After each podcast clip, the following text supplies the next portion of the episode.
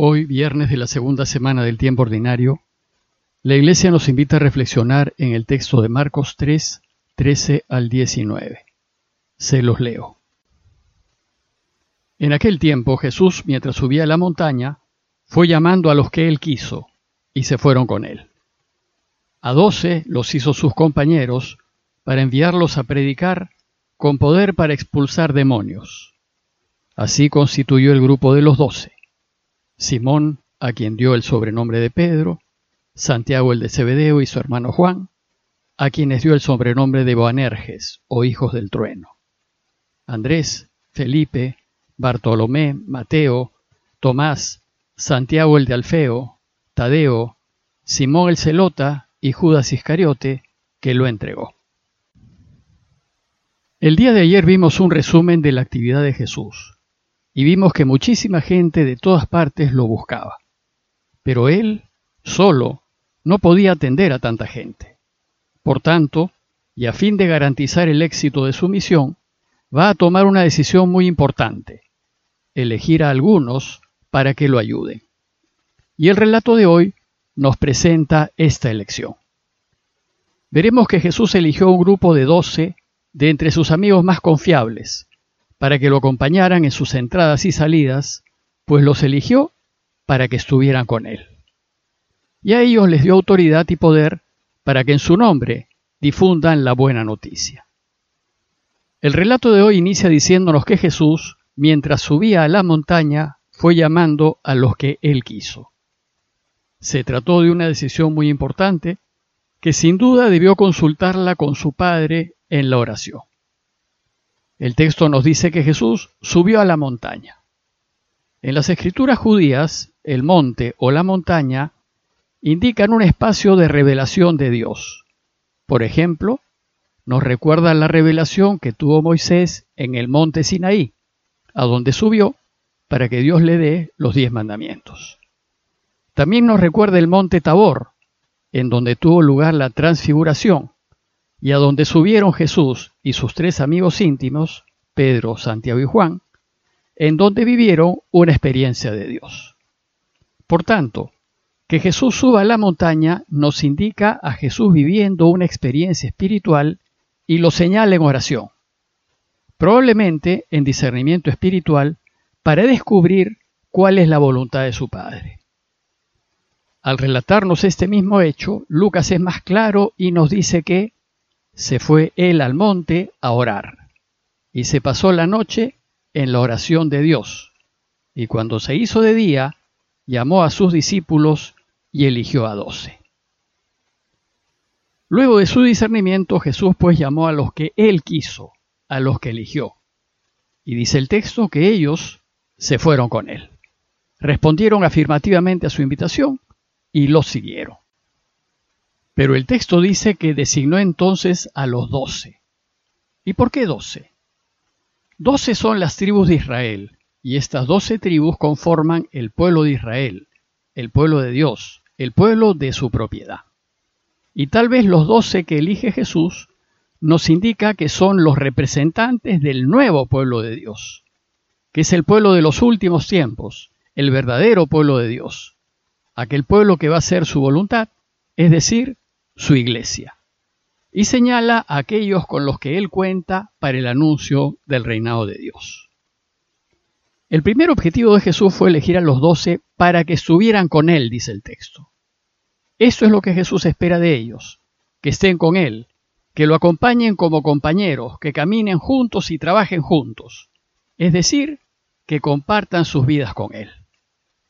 Por tanto, la primera tarea de los doce es acompañar a Jesús, aunque quienes más se van a beneficiar de esa compañía serán esos mismos doce. El segundo objetivo de su elección fue para enviarlos a predicar, dice el texto. Lo que él quiere es que vayan a contarles a todos la gran noticia del pronto reinado de Dios, es decir, que continúen con el anuncio del reinado que él ha comenzado. Pero además, el texto dice que los envía con poder de expulsar a los demonios. Los demonios son lo opuesto a Dios. Es todo aquello que se opone a que reine. Y sucede que al mal no le gusta que anunciemos el reinado de Dios y se va a oponer a los amigos de Jesús, haciéndoles la vida difícil. Pero Jesús no envía a los suyos con las manos vacías. Los envía con poder para expulsar demonios, con poder para luchar contra el mal y derrotarlo.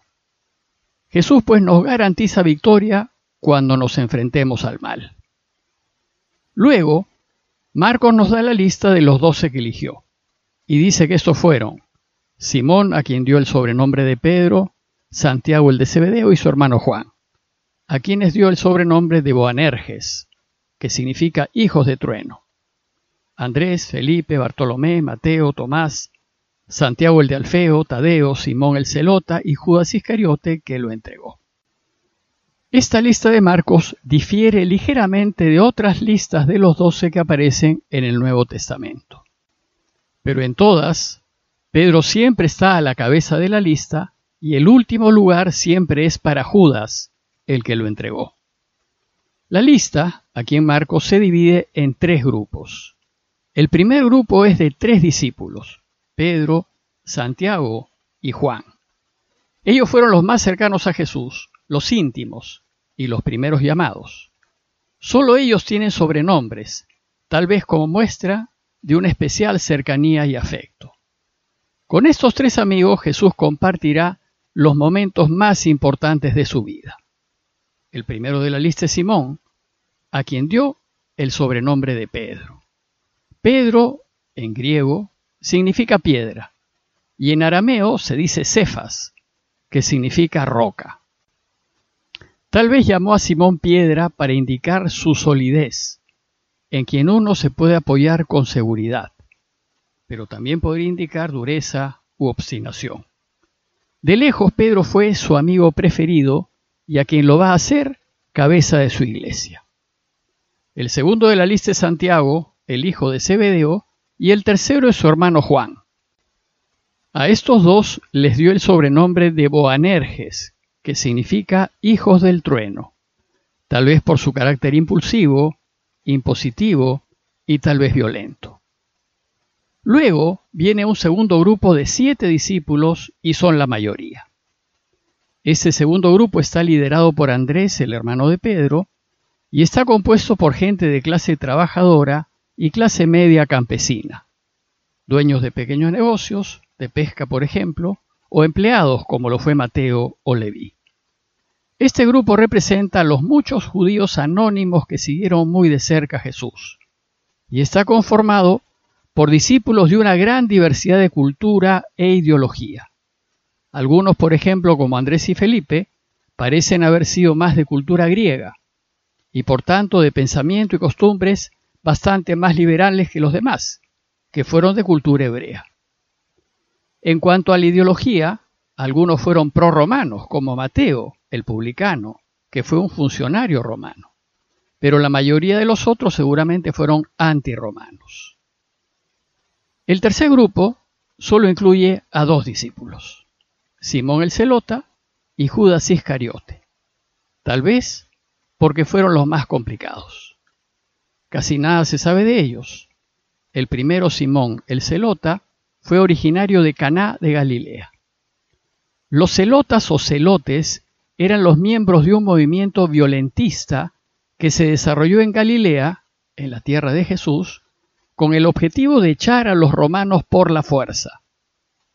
Simón no dejó la comunidad, así es que hemos de suponer que se convirtió al camino no violento de Jesús, único camino válido para realmente cambiar el mundo. El último fue Judas, hijo de Simón Iscariote. A Judas siempre se le nombra en último lugar, seguramente porque fue el traidor, aquel que lo entregó con un beso. Probablemente Iscariote se refiera a un lugar o a un pueblo que no ha podido ser identificado.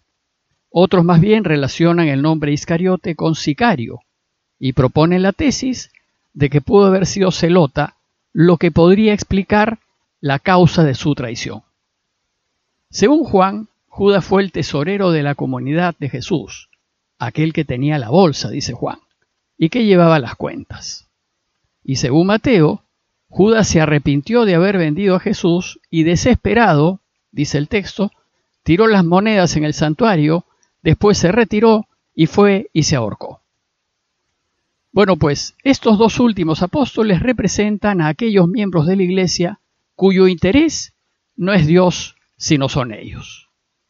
Representa a aquellos que se mueven en la Iglesia y en la sociedad buscando fines distintos a los del reinado de Dios y utilizan a la Iglesia para estos propósitos.